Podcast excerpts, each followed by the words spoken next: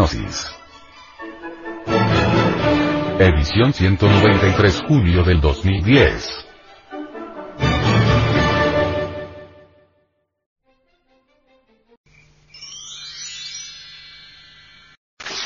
Actualidad. La teoría de la selección natural de las especies.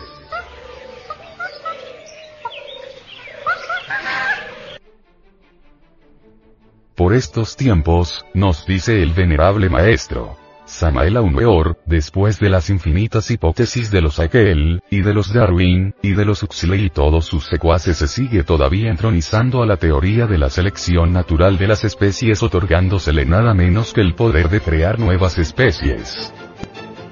En nombre de la verdad, hemos de decir que la selección natural, como poder creador, es sencillamente un juego de retórica para los ignorantes, algo que no tiene basamentos. Eso de que mediante la selección natural se logre crear nuevas especies, eso de que mediante la selección natural haya surgido el hombre, resulta en el fondo espantosamente ridículo y acusa ignorancia llevada al extremo.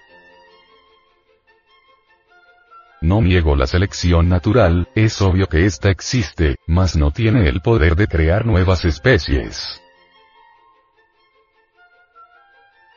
En realidad de verdad que lo que existe es la selección fisiológica, la selección de estructuras y la segregación de los más aptos, eso es todo. Llevar a la selección natural hasta el grado de convertirla en un poder creador universal, eso es el colmo de los colmos. A ningún sabio verdadero se le ocurriría semejante tontería. Nunca se ha visto que mediante la selección natural surja alguna especie nueva. ¿Cuándo? ¿En qué época? Se seleccionan estructuras, sí, no lo negamos. Los más fuertes triunfan en eso de la lucha por el pan de cada día, en la batalla incesante de cada instante, en que se brega por comer y no ser comido. Obviamente triunfa el más fuerte, que transmite sus características a sus descendientes, características fisiológicas, características de estructuras. Entonces los selectos los más aptos se segregan y transmiten ellos a sus descendientes tales aptitudes. Así es como se debe entender la ley de la selección natural, así es como se debe comprender. Una especie cualquiera entre las selvas profundas de la naturaleza tiene que luchar por tragar y no ser tragado. Obviamente resulta espantosa tal brega. Como resultado triunfan como es natural los más fuertes. En el más fuerte hay estructuras maravillosas, características importantes que son transmitidas a su descendencia. Mas eso no implica cambio de figura, eso no significa nacimiento de nuevas especies.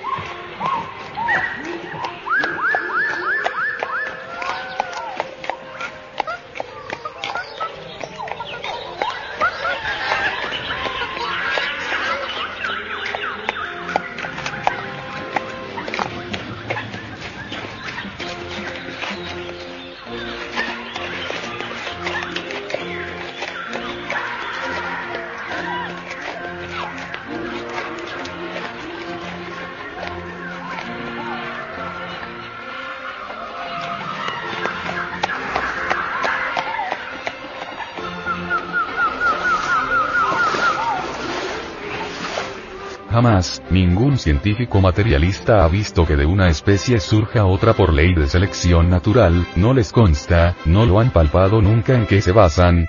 Es fácil lanzar una hipótesis y luego aseverar en forma dogmática que es la verdad y nada más que la verdad.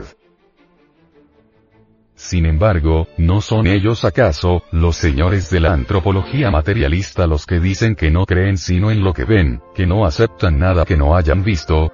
¡Qué contradicción tan terrible! Creen en sus hipótesis y nunca las han visto. Esta cuestión de la selección natural, del clima, ambiente, etc fascina realmente a muchas gentes y, por ende, éstas se olvidan sobre los tipos originales de los cuales surgieron las especies. Creen los tontos científicos que podría procesarse la selección natural en forma absolutamente mecanicista, sin principios directrices inteligentes. Eso sería tan absurdo como pensar que podría procesarse cualquier máquina en el mundo sin un principio inteligente, sin una mente arquitecto, o sin un ingeniero que le hubiese dado forma. Indubitablemente esos principios inteligentes de la naturaleza solo podrían ser rechazados por los necios, por aquellos que pretenden que cualquier máquina orgánica sea capaz de surgir del acaso. Nunca jamás estos principios serán rechazados por los hombres verdaderamente sabios en el sentido más completo de la palabra. A medida que ahondamos en todo esto, vamos viendo todas las fallas de la antropología materialista. Es necesario reflexionar profundamente en todas estas cosas. Si ellos en vez de asumir esa posición de ataque contra cualquier clericalismo, hubiesen pasado por un previo análisis reflexivo, nunca jamás se hubieran atrevido a lanzar sus hipótesis anticientíficas.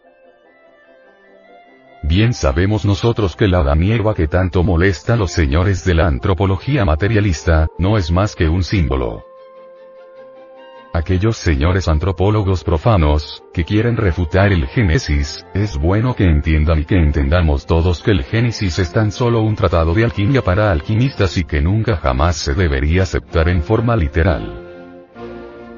Así es que se esfuerzan los señores de la antropología materialista por refutar algo que ni siquiera conocen. Por eso me atrevo a decir sencillamente que sus hipótesis no tienen nunca bases sólidas. El mismo Mr. Darwin jamás pensó ir tan lejos con sus doctrinas. Recordemos que él mismo habla de las caracterizaciones.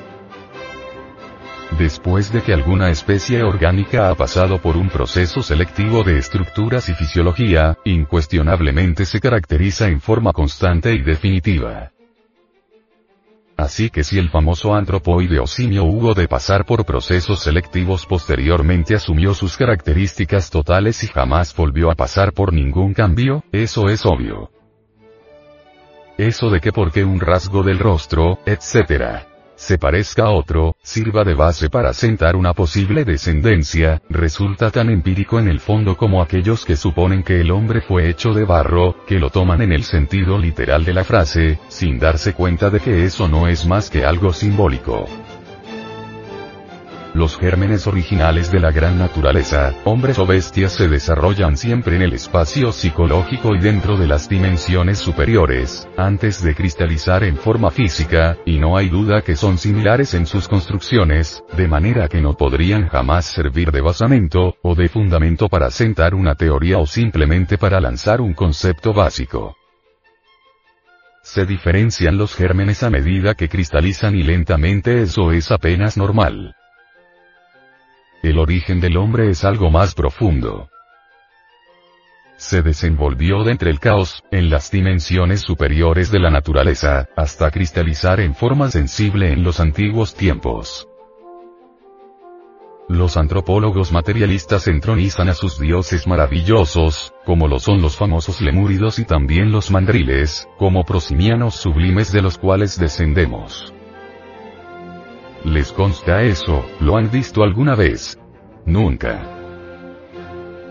¿En qué se basan? En cosas que han visto. Y no son ellos mismos los que dicen que no creen sino en lo que ven. Entonces, ¿por qué están creyendo en lo que nunca han visto? ¿No es acaso esto una contradicción? ¿No resulta en el fondo esto incongruente?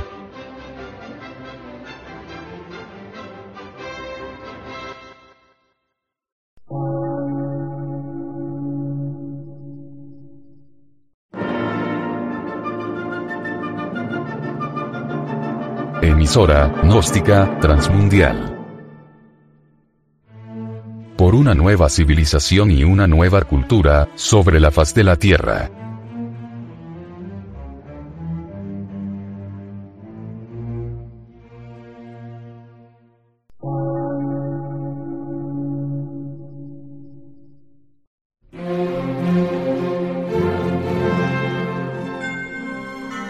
medio de radiodifusión, científico, artístico, místico y filosófico, de la Asociación Colombiana de Centros de Estudios Gnósticos, Antropológicos, Psicológicos y Culturales. A. C.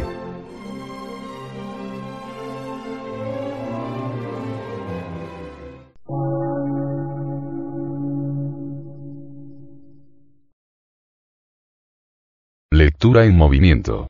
Difusión sin fronteras.